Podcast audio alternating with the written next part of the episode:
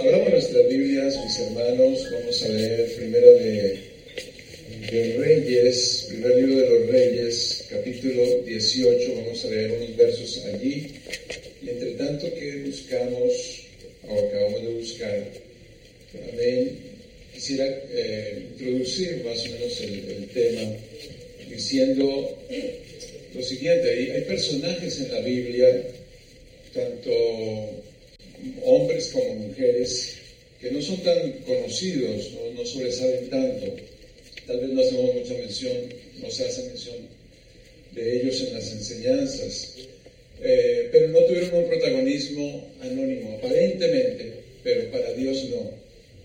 Para Dios no, hermanos, porque a Dios no se le pasa nada. No podemos esconderle nada. Y aunque hayan cosas grandes que se hagan, uno las evalúa y dice, uy, eso sí, qué gran mérito. Pero hay cosas que no se saben, que están como en el anonimato. Y tal vez su trabajo como caballero, como varón, sea así, algo que nadie sabe, pero que Dios sí sabe. Amén. En la Biblia encontramos personajes como vos, solamente se menciona en un libro y en la genealogía del Señor, pero era un hombre íntegro, diligente, resolvía rápidamente asuntos importantes. Tenemos a Urias Eteo, uno de los 30 valientes que mencionaba ahora el hermano, también nuestro hermano Diego, un hombre leal, valiente, muy consciente de la, solidaridad, de lo que es ser solidario. Eh, tenemos a Bernabé en el Nuevo Testamento, hijo de consolación, y tenemos incluso un hermano del que ni se nombra, no se dice su nombre, pero se menciona el personaje. Dice el apóstol Pablo cuando tomaron una ofrenda, dice cuya alabanza en el Evangelio se oye por todas las iglesias. Ese hermano que era muy reconocido, dice 2 de Corintios 8, 18. Y en 2 de Corintios 8, 22 más adelante dice, enviamos también con ellos a todos los hermanos que enviaban esta donación eh, generosa Dice, enviamos a nuestro hermano, cuya diligencia hemos comprobado repetidas veces en muchas cosas. Y se habla muy bien de ese hombre, pero no se menciona su nombre. Quedó en el anonimato aparentemente, pero no para Dios. No para Dios. Y yo creo que hay cosas, hermano, que nosotros de pronto podemos hacer, nos esforzamos en hacer, y nosotros decimos, bueno, nadie lo reconoce, nadie se acuerda, la gente se olvidó, la gente ni me saluda, tal vez ni se acuerda quién soy yo. Pero hermanos, sí se ha hecho algo, hay una repercusión. Hermano, tiene una repercusión mínima en el reino, trasciende, siempre es trascendental en el mundo espiritual. Aleluya. Vamos a leer, hermanos, quiero hablarles de un hombre fiel en una época infiel. Amén. Primera de Reyes 18, verso 1 al 4. Leamos todos a una sola voz, hermanos, en el nombre del Señor Jesús. Primera de Reyes 18, 1 dice así, todos a una sola voz. Pasados muchos días, vino palabra de Jehová a Elías en el tercer año, diciendo, ven, muéstrate a Acab, y yo haré llover sobre la faz de la tierra. Fue pues Elías a mostrarse a Acab, y el hambre era grave en Samaria. Y Acab llamó a Abdías su mayordomo. Abdías era un gran, en gran manera temeroso de Jehová, porque cuando Jezabel destruía a los profetas de Jehová, Abdías tomó a cien profetas y los escondió de cincuenta en cincuenta en cuevas y los sustentó con pan y agua. Dejemos hasta ahí la lectura. Amén. Tomen asiento, mis hermanos, estén cómodos. Aleluya. Abdías, su nombre en hebreo quiere decir siervo del Señor, siervo del Señor. Y aquí en esta tarde hay muchos, habemos muchos Abdías, siervos del Señor. A pesar de que Elías estaba solo en su confrontación contra este rey pagano de Israel, que fue muy sobresaliente, pero por su paganismo y su famosa esposa Jezabel. Sin embargo, Elías no era el único en Israel que tenía al Dios verdadero, como en un punto llegó a creerlo. Había muchos más que Dios se había reservado, porque Dios conoce los corazones y trata con los corazones de los hombres. Elías era protagonista y lo encontramos en varios episodios, pero encontramos un hombre como este, como Abdías, un hombre fiel también, que parece que no sobresalía, pero llegó el momento en que se supo algo de él. Había un hombre temeroso de Dios en el palacio pagano de Acab. Había un hombre que amaba a Dios y procuraba el bien en la obra de Dios en una época difícil. Yo creo que el mundo entero tiene muchas épocas críticas y siempre las ha tenido. Uno dice, bueno, es que este mundo que vivimos actualmente, este mundo contemporáneo, está de mal en peor. Es verdad, pero la historia también registra muchos acontecimientos de la misma índole. El ser humano siempre ha estado perdido y siempre se ha buscado muchas nuevas maneras de pecar y alejarse de Dios. Pero también en esas épocas de crisis, en esas épocas críticas, Dios se ha manifestado, Dios ha obrado y ha guardado uno que otro hombre, una que otra familia, para Él glorificarse en esa persona, en ese ser humano. La Biblia registra el panorama del reinado de Acab en Primera de Reyes 16, verso 29. Más o menos dice así, comenzó a reinar, más o menos no, dice así, comenzó a reinar Acab, hijo de Omri, sobre Israel, el año 38 de Asa, rey de Judá. Y reinó Acab, hijo de Omri, sobre Israel en Samaria 22 años.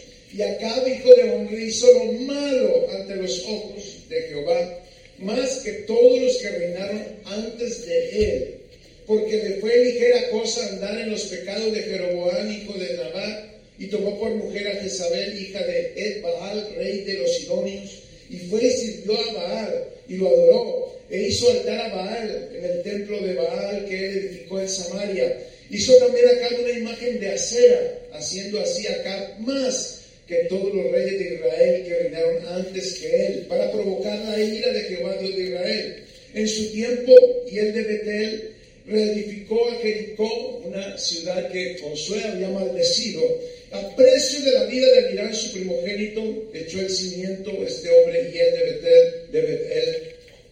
Y a precio de la vida de Segub, su hijo menor, puso sus puertas conforme a la palabra que Jehová había dicho o había hablado por Josué, hijo de Nun. O sea, el paganismo había sido tanto que hasta las cosas que habían quedado maldecidas por el Señor se reedificaron nuevamente.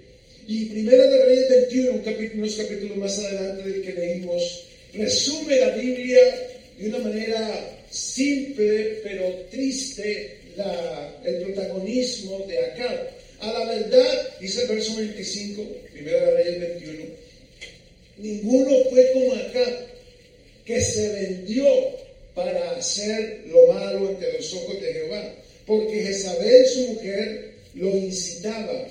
Él fue en gran manera abominable, caminando en, en pos de los ídolos, conforme a todo lo que hicieron los amorreos, a los cuales lanzó Jehová de, delante de los hijos de Israel. Y Abías, pues estaba bajo ese reinado ese reinado campante de antagonismo, de profanación, de incluso yo diría hasta blasfemia, pero estaba allí Abías, un hombre temeroso de Dios, y estaba nada más y nada menos que también en el palacio. Era el mayordomo de Acab. Cinco cosas que, que describen a Abías en este corto capítulo o en los primeros versos de este capítulo 18. Tengo aquí, son los que les quiero compartir en estos breves momentos, hermanos. Primero, mayordomo fue, eh, perdón, Abdías fue un mayordomo, o sea, un administrador del rey Acab. Acab llamó a Abdías su mayordomo, dice el verso 3. Quiere eso decir que estaba a cargo de cosas importantes en el palacio, administraba las cosas que tenían que ver con el gobierno de Samaria.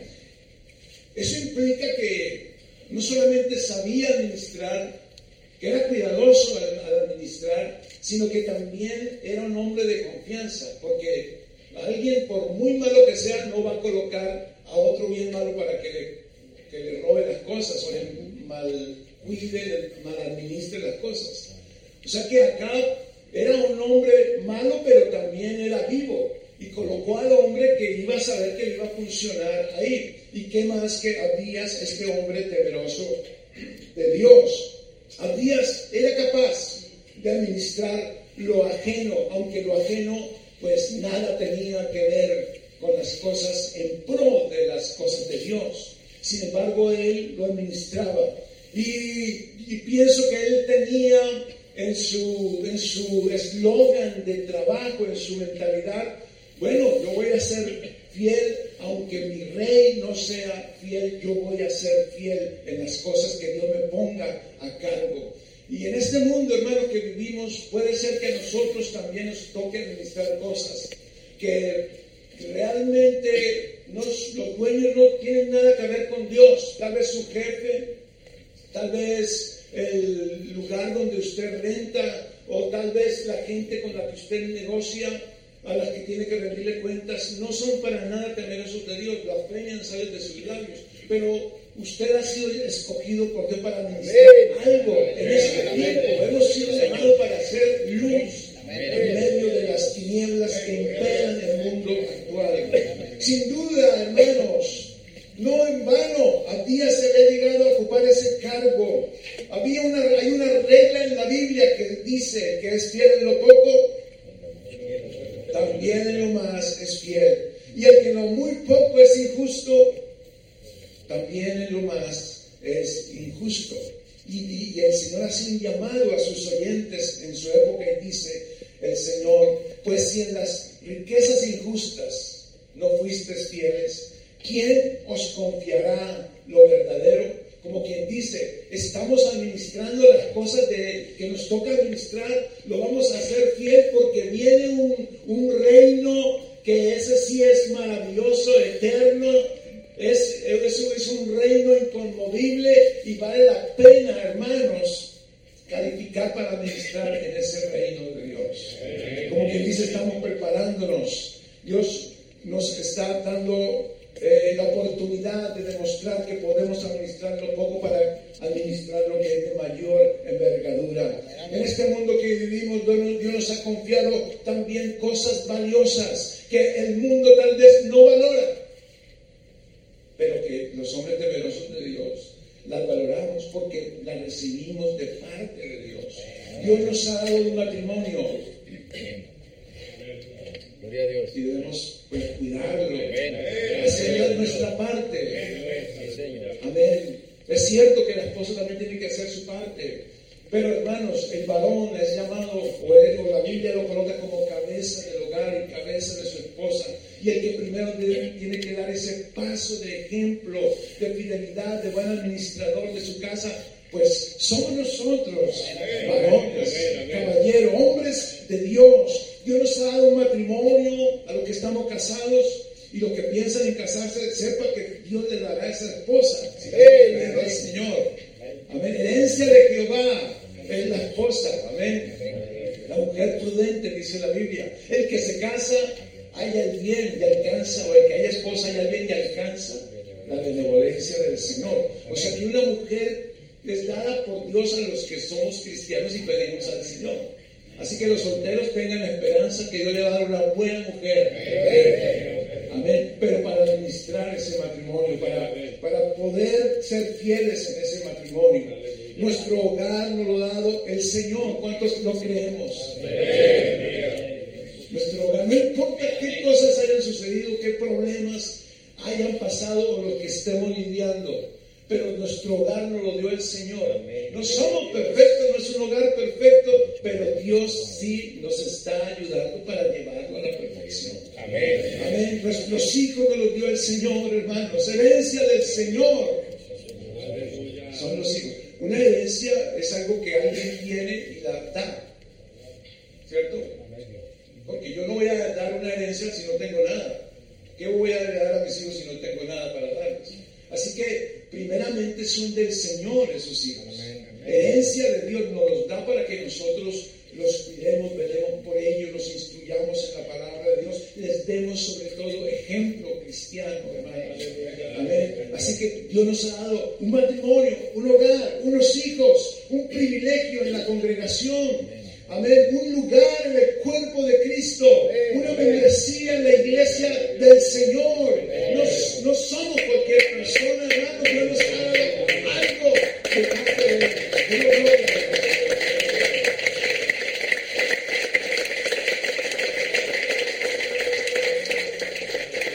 Abdías, siervo de Dios, un administrador de confianza del Señor en una época infiel y en una casa infiel. Segundo, era temeroso de Dios y dice la Biblia, le da un calificativo, dice en gran manera. Dice el verso 3, y llamó a Abdías su mayordomo. Abdí- Abdías era en gran manera temeroso de Jehová. La Biblia habla de muchas personas que temieron a Dios o han temido a Dios. Pero aquí a él se le dice en gran manera. Amén. Y, y dice que en gran manera no, no por decirlo, era que era así. Era un hombre que amaba las cosas de Dios.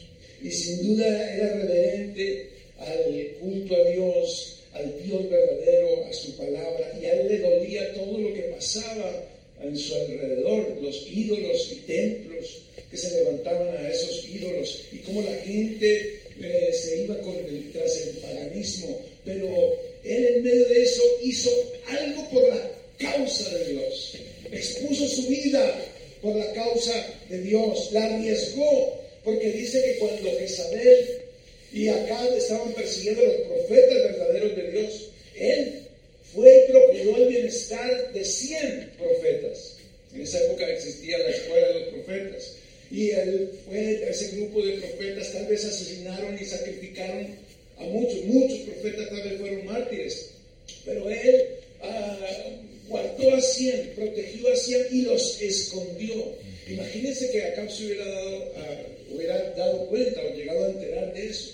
Y no solamente los escondió en cuevas, los dividió en dos grupos, 50 y 50, sino que además de eso dice la Biblia que los sustentaba, ¿cierto? O sea que él se las ingeniaba y era una época de sequía, no llovía sobre la tierra, o sea que había escasez. Y de, la- de los graneros o de las alacenas del palacio, algo él hacía y de a poquito él iba y les daba agua, pan siquiera. Y me imagino que lo hacía, no dice ese pasaje, pero me imagino que lo hacía a escondidas y para hacerlo a escondidas pues tendría que ser tal en la noche, a medianoche, a la madrugada. Y eso quiere decir abandonar la cama calientita y salir y, y y apoyarse en alguien de confianza, buscar en quién podría confiar y caminar hasta las cuevas y llevarles el sustento a estos profetas, ¿verdad? A escondidas, en los bolsillos, en alguna backpack, en alguna, en alguna mochila, pero iba y les daba el pan y los sustentó por, por varios meses a estos profetas. No los dejó morir. Yo creo que una de las épocas difíciles, difíciles para que la obra de Dios, para que el proyecto de Dios se tome relevancia era ese. Y, y el que vivimos hoy también. El mundo hoy por hoy, las cosas de Dios poco a poco las menosprecia. Poco a poco, al contrario, las persigue. Los gobiernos y muchas entidades, maneras de pensar, quieren sacar la Biblia, quieren sacar las cosas de Dios, la moral y principio que enseña la Biblia, sacarlos. Pero nosotros debemos, hermanos, proteger la causa, Amén. poner, Amén. arriesgar nuestra integridad física por la causa de Dios. Y Dios no nos ha puesto gratis en un lugar, hermanos, allí en una congregación, Amén. sino para que nosotros, hermanos, propendamos para sacar la obra de Dios adelante. Somos los instrumentos que podemos sustentar a los predicadores, a los, a los evangelistas, a los que sirven. Hermanos, podemos alimentar de alguna manera, no solo hablo materialmente, sino también espiritualmente y sobre todo con la palabra, con el pan de la palabra, a muchos que están muriendo, pero que son gente que potencialmente le van a servir al Señor. Temeroso de el temor a Dios, porque valora obra de Dios en su época.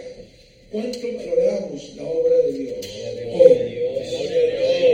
Vale la pena, hermano, hacer algo con la obra de Dios. Vale la pena atender un servicio de varones. Así sea tarde.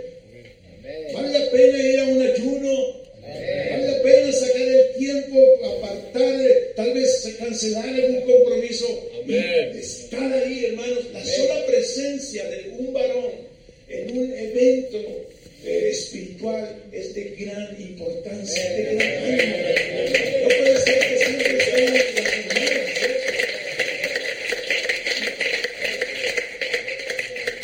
Dicen las estadísticas que cuando una mujer casada se convierte, posiblemente alguno de sus hijos y tal vez su esposo también se llegue a convertir. Pero cuando un hombre se convierte, hay más posibilidades de que toda su familia lo siga, se convierta a ella, a sus hijos, y le sirvan al Señor, y que sus hijos permanezcan fieles al Señor. Siempre y cuando ese varón, esa figura paternal, esté ahí al frente, siendo firme, fiel a Dios, sus hijos también van a seguirlo. Temeroso de Dios, en gran manera. Tercero, característica que tenía Abdías, lo podían comisionar, o sea, se le podían encargar trabajos, tal vez difíciles. Quiere decir que era un hombre sujeto, sumiso. Verso número 5 de ese capítulo 18. Dijo pues a Abdías, ve por el país a todas las fuentes de aguas y a todos los arroyos a ver si acaso hallaremos hierba con que conservemos la vida a los caballos. Recuerden que era una época de sequía. No llovía sobre la faz de la tierra por mandato de Dios, por boca de Elías. Para buscar, eh, conservemos la vida y a los caballos y a las mulas, para que no nos quedemos sin bestias.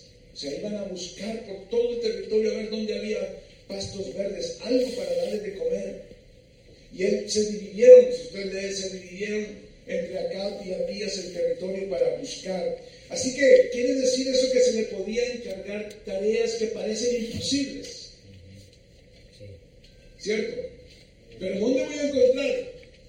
Por ahí hay un, un librito que a mí me hicieron leer de jovencito y se llama La Carta García. ¿Cuánto la han leído? El mensaje García. ¿Carta García o el mensaje García? El mensaje de García es bien simple. Se, se, resume en hacer las cosas, porque había un soldado que le comisionaron llevar esa carta uh, a, a, a, un, un, soldado llamado Robert, a un general que estaba al otro lado de una isla. En esa época no había comunicaciones, a través del monte, de, de las selvas, y había una carta, y con ese, si recibía esa carta a tiempo, entonces se preparaban y podían eh, ganar la guerra. Y entonces, cuando llamaron, dijeron, ¿quién podrá llevar la carta a García? Y dijeron, Rowan lo puede hacer.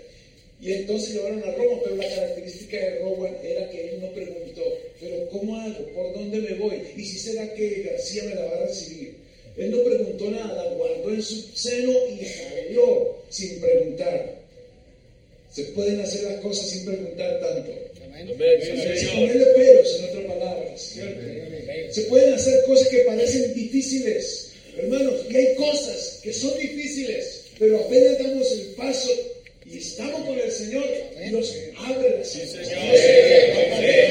cosas,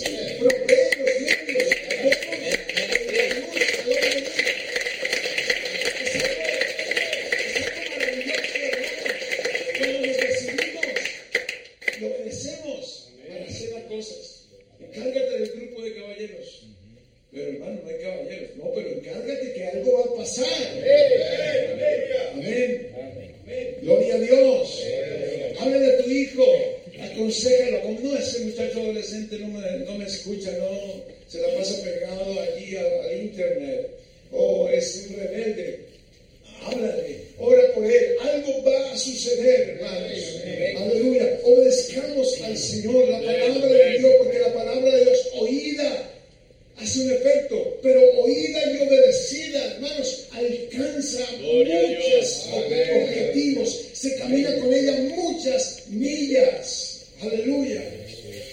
Acá le ordenó, le dio esa orden a Díaz y Díaz fue sujeto al rey, a pesar de que de la clase de rey que era acá, que no era un rey temeroso ni que amaba a Dios, sin embargo él le obedeció porque había un, un, plan en beneficio común, encontrar algo para que las bestias no se murieran y también eh, si las bestias no se morían, pues les garantizaba que podía o les preservaba la vida un poco más. De esa manera, Abdías, con esa sujeción y esa obediencia, porque la Biblia nos manda a obedecer a los que están en eminencia, a los reyes. Claro, si ellos nos mandan a que nosotros nos olvidemos de Dios o que nosotros eh, no obedezcamos la palabra de Dios, pues no le vamos a obedecer en ese asunto. Pero las demás cosas, si estamos sujetos ya a una autoridad por encima, aunque esas personas no teman a Dios, debemos obedecer las autoridades. Tal vez el alcalde de la ciudad no sea un cristiano, pero ha dado leyes. Tal vez el presidente de esta nación, pues no sea un hombre temeroso de Dios o no sea el hombre que nosotros queríamos que estuviera ahí o no, no merece estar ahí. Pero si da leyes y cosas, da dicta normas para beneficio de los ciudadanos, de los ciudadanos, acatémoslas nosotros. Amén. Porque en eso hay, hay bendición. Y Abdías lo sabía, que si hacía eso tendría un campo de acción dentro del reino de Acab y podía hacer una diferencia. Dice el apóstol Pedro en su carta, en el segundo capítulo, dice, por causa del Señor, a causa de que somos temerosos de Dios, en otras palabras, someteos a toda institución humana, ya sea al rey como al superior, ya a los gobernadores como por él enviados para castigo de los malhechores y alabanza de los que hacen bien. Sometámonos a, a aquellos que gobiernan, hermanos. ¿Por qué? Porque somos cristianos. Amén. Porque damos ejemplo. Aleluya. Gloria a Dios. Porque esta es la voluntad de Dios. Que haciendo bien hagáis callar la ignorancia de los hombres insensatos. Como libres, pero no como los que tienen la libertad como pretexto para hacer lo malo, sino como siervos de Dios, como Abdías, como muchos Abdías en el presente. Honrad a todos, amad a los hermanos, temed a Dios, honrad al Rey. Aleluya. Lo que la iglesia hemos aprendido eso, hermanos, a no estar criticando los gobiernos, pues ya los, pusieron ahí, ya el pueblo los eligió, si es que son países democráticos como los nuestros, la mayoría de los nuestros. Pero nosotros como, como creyentes debemos orar por los que están en eminencia. Orar para que Dios les dé temor de Dios para que Dios intervenga, para que si trazan planes o actúan, legislan y ejecutan esa legislación, pues sea conforme a la voluntad de Dios para beneficio de nuestros pueblos, de nuestras familias que están allí, de nosotros que estamos aquí. Nosotros debemos, podíamos, podemos orar, hermanos, por este país y de hecho debemos orar por este país que nos ha acogido, que nos ha recibido. ¿Cierto? No podemos decir, ah, es que América, pero cuando estamos en nuestro país, sí deseamos ir a América.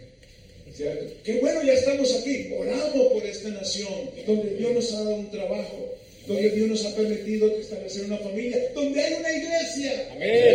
Donde hay una iglesia que hace la obra de Dios. Aleluya. Gloria a Dios. Y tal vez tú tienes un jefe que no es cristiano. Bueno, pues sujétate a Él, sujétate a Él y le vas a dar ejemplo con tu vida también. Aleluya. Gloria al Señor.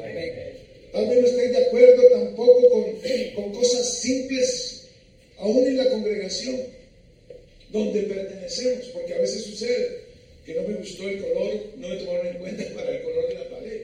O qué sé yo, cualquier elección, cambiaron la orden del servicio, ¿por qué no se hace ahora más tarde o más temprano? O, o no sé, cualquier cosa. Tal vez no estemos de acuerdo, hermanos, pero ya que se puso esa nueva norma, sin duda es para beneficio de la congregación. beneficio de todos. Pues apoyémoslo. No, como colocaron el servicio de esa hora, ah, pues ahora no voy.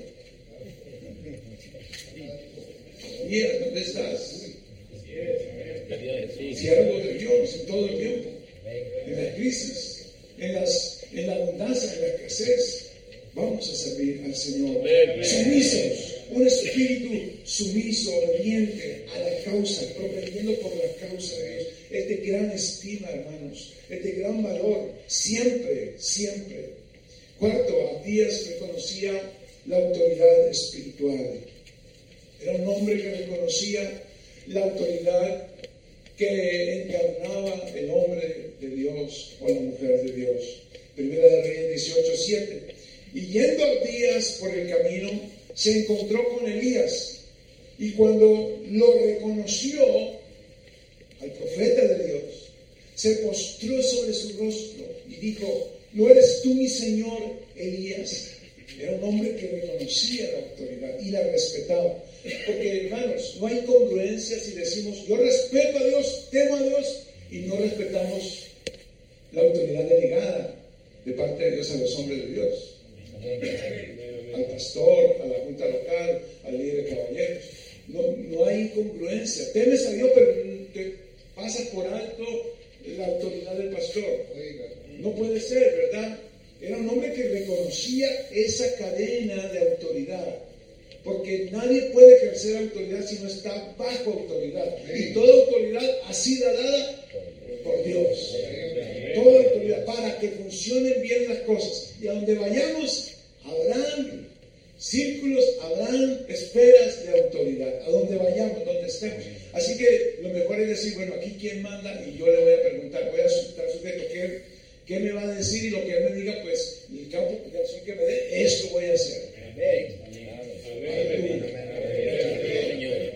Reconocer la autoridad de Dios en nuestros superiores es importante. Hace que la obra de Dios avance fluidamente, que no se detenga. La Biblia nos dice que al que honra, démosle honra, al que respeto, brindémosle respeto. Pablo le dice a Timoteo, los ancianos que gobiernan bien sean tenidos por dignos de doble honor, mayormente los que trabajan en predicar y enseñar. Pues la escritura dice, no pondrás bozal al buey que trilla. Y no se dice esa escritura por los bueyes, dijo, dijo Pablo también en Corintios, en Corinto. Y digno es, dice la Biblia, el obrero de su salario. Así es. Contra un anciano no admita, no admitas acusación, sino con dos o tres testigos. Porque hay que respetar esa autoridad espiritual. Aleluya. Y hay medios, si es que hay una falla de verdad eh, notable, comprobada, verídica, pues están los medios para llegar allá. Y sin embargo, yo creo que además de eso, Dios no va a permitir que alguien que, que sea infiel en la casa de Dios, en su casa, en su iglesia, esté por mucho tiempo atrás de ese púlpito. No creo que Dios mismo lo, lo guarde ahí. Tarde o temprano Dios mismo lo irá a sacar. Así que mejor nosotros respetar la autoridad. No estoy diciendo que, que le, le, digamos sí a alguien que de verdad está totalmente en pecado, sino que con respeto y, y hay los medios, las maneras para llegar a, a, a notificar, a, a, confrontar la palabra, confrontar las cosas. Amén. Pero con respeto sin nosotros salirnos de las casillas. Quinto, enfocado desde temprano. Este hombre Abdías había comenzado su carrera cristiana, no que, no que lo había llevado a las cosas de Dios desde niño solamente, sino su fidelidad y temor a Dios. La había decidido desde muy temprana. Gloria a Dios. Porque ser temeroso es, es una decisión al fin. Es algo que, que dice, yo lo voy a hacer. Yo me dedico a esta labor. Me entrego a, a, a serle fiel al Señor. Renuncio a las otras cosas, como nos enseñaba nuestro hermano. Renuncio. Y más bien entrego mi vida, mi voluntad al Señor. Amén. Verso 12 dice, acontecerá que luego, porque Dice esto porque Elías le dijo que le fuera de Acab, su rey, y le dijera que ahí estaba Elías, porque Acab también estaba buscando a Elías. Y él estaba buscando para que el día que lo encontrara lo iba a matar. Por haber orado y, haber sellado los cielos. Entonces, eh, dice, no, porque mm, no, no voy a ir allá, porque acontecerá que luego que yo me haya ido, dice Abías, el Espíritu de Jehová te llevará a donde yo no sepa. Y al venir yo y dar las nuevas a Acab, al no hallarte él, me matará. Y tu siervo, y entonces ahora habla, hace una referencia al mismo, dice, no, y tu siervo teme a Jehová desde su juventud. Aleluya. Sí, A veces yo escucho personas, aún hermanos dicen, no, pues yo me voy a consagrar al Señor cuando ya me retire. Y sabes si llegamos a retirar.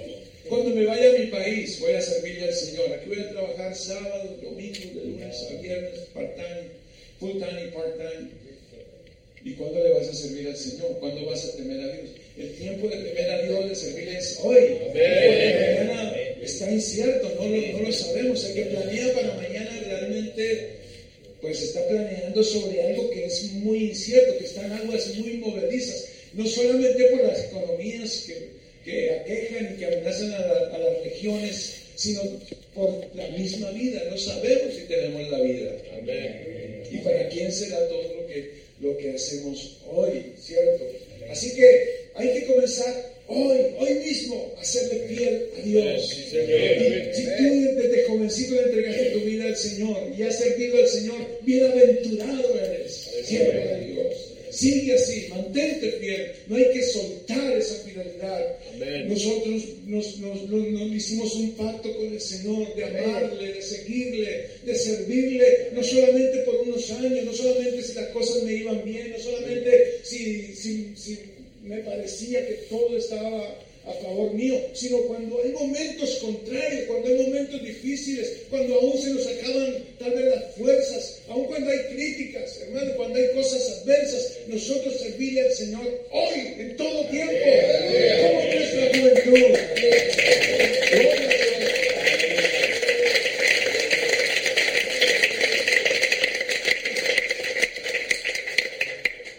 Así que la corta historia de Abías, que no está en el anonimato, nos da ejemplo de varias cosas. Porque la Biblia dice, hermanos, que las cosas que se escribieron antes en la Biblia para nuestra enseñanza se escribieron, a fin de que por la esperanza y la consolación de las escrituras nosotros tengamos esperanza, para que imitemos lo bueno y rechacemos las- los malos ejemplos, ¿cierto?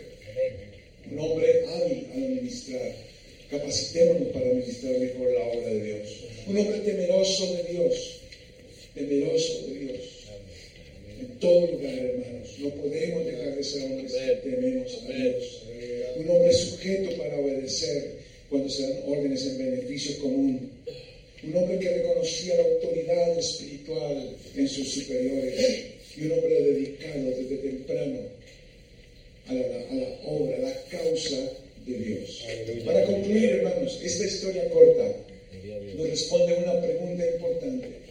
¿Se puede ser fiel en tiempos difíciles? ¿Se puede ser fiel en tiempos de escasez? ¿Se puede ser fiel en un gobierno pagano? ¿Se puede ser fiel cuando hay hambre y apostasía espiritual? ¿Se puede ser fiel cuando las sombras de esta noche o las sombras de las tinieblas espirituales van llenando la tierra? ¿Se puede ser fiel? Hermano, cuando la noche es más oscura, mejor brillan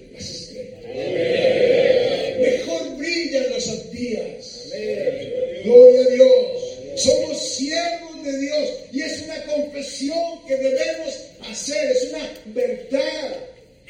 Ciñámonos con ese cinturón de la verdad, de la verdad de Dios de lo que es verdadero. Somos siervos de Dios. No somos un hermano más, un varón más. No, somos siervos de Dios en un mundo pagano como el de hoy. Hacer todo sin murmuraciones y contiendas, para que seáis irreprensibles y sencillos hijos de Dios, sin mancha en medio de una generación maligna y perversa, en medio de la cual resplandecéis como luminares en el mundo. El mundo está ansioso, deseoso de ver gente íntegra, gente fiel, gente firme y fiel. ¿Y qué más que los varones de Dios, los varones que hemos creído este evangelio,